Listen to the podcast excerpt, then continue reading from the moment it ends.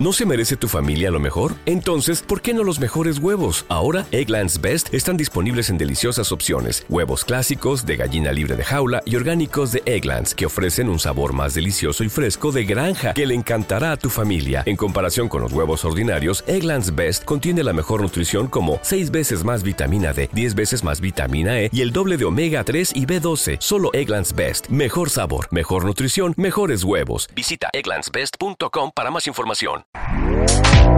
Este podcast forma parte de Evox Originals. Disfruta de este avance.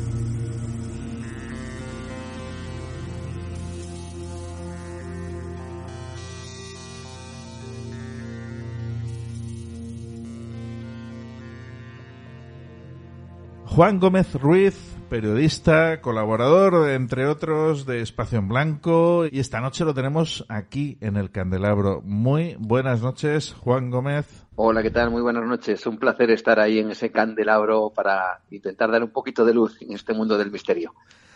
Pues eh, es un auténtico honor, un auténtico placer aquí en Azul FM el poder presentar tu libro que se llama El experimento atómico, engaños, secretos, cobayas humanas, eh, accidentes ocultos. Cuéntanos un poquito.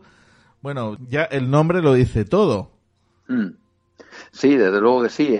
Eh, yo creo, y el nombre y ese subtítulo con eh, esa serie de cuestiones que acabas de nombrar, esos humanos, accidentes secretos, engaños, en, fin, en definitiva, todo esto nos lleva a, a pensar que, que bueno, que tenemos entre nuestras manos un libro que nos va a hacer viajar por un mundo realmente siniestro, porque es precisamente el peor mundo el que genera el hombre en muchas ocasiones contra, contra el propio hombre. Y, a veces ese mundo que parece ser eh, la panacea, que incluso nos han vendido y nos vendieron como una especie de nuevo eh, orden para, para todo, para la tecnología, para el avance de la humanidad y para un sinfín de cambios, pues resulta que se utilizó también para algo totalmente terrible, ¿no? De ahí el nombre del experimento atómico, porque yo considero que, que bueno, pues fue un experimento a nivel global, algo que se desarrolló después de la Segunda Guerra Mundial y con multitud de documentación que fue clasificada en su momento, parte se desclasificó otra parte todavía sigue en los archivos, principalmente en Estados Unidos, y también con la participación, por supuesto, de, personas que fueron testigos de ese, mismo experimento, que fueron incluso los que asimismo se llaman cobayas humanos y que día de hoy han pagado las consecuencias de estar presentes, por ejemplo, en la detonación de diferentes bombas nucleares, tanto en Estados Unidos como en el Pacífico Sur, en las Islas Marshall, por ejemplo, y que ellos son verdaderos protagonistas también de este libro, los llamados veteranos atómicos en Estados Estados Unidos, a los cuales, por cierto, les dedico este libro. Así que sí, nos encontramos con un libro que es duro, un libro que no da tregua, capítulo a capítulo. Hoy mismo me decía un lector que algo así como hay que ver la cantidad de mentiras que nos han dicho, ¿no? Para luego descubrirlas, eso sí, en este trabajo periodístico que me ha llevado mucho tiempo y que ha conseguido por fin ver la luz pues en octubre de este mismo año pasado. Una primera pregunta que se me ocurre y es, a la hora de escribir este libro, Eh, ¿Cómo has podido investigar? Porque imagino yo que, mm, bueno, como tú bien dices, hay datos ocultos que el gobierno, el mismo gobierno norteamericano habrá ocultado, bueno, norteamericano, ruso, en fin, tiene que haber ahí una mm. buena película, ¿no? Eh, ¿Cómo has podido acceder a información como para poder escribir este libro?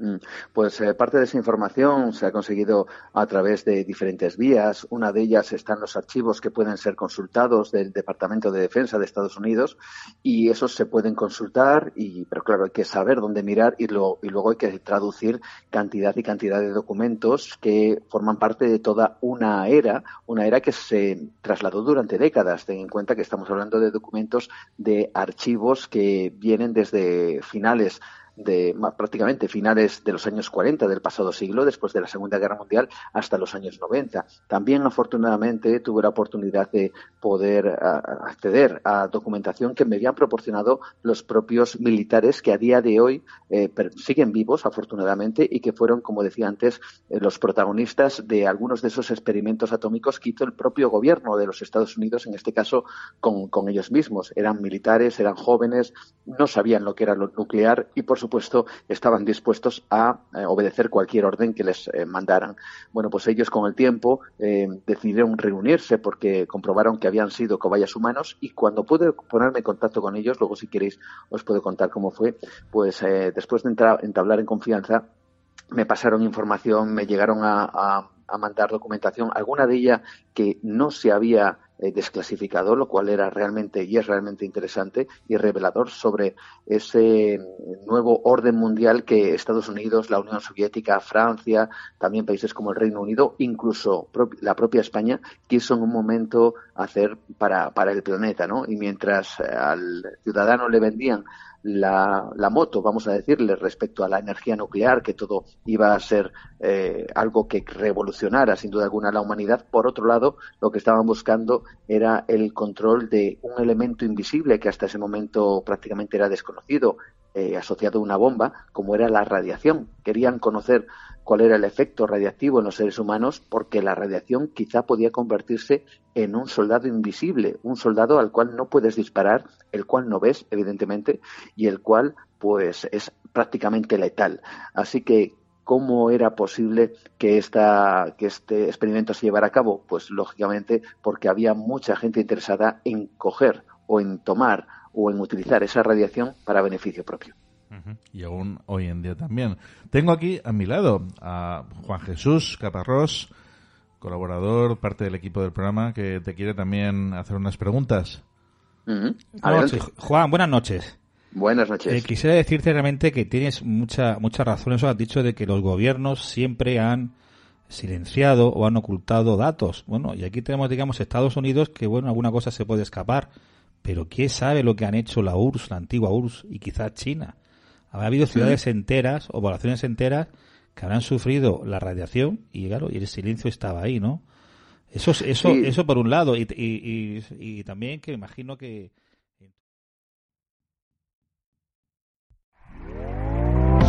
¿Te está gustando lo que escuchas? Este podcast forma parte de Evox Originals y puedes escucharlo completo y gratis desde la aplicación de Evox. Instálala desde tu store y suscríbete a él para no perderte ningún episodio.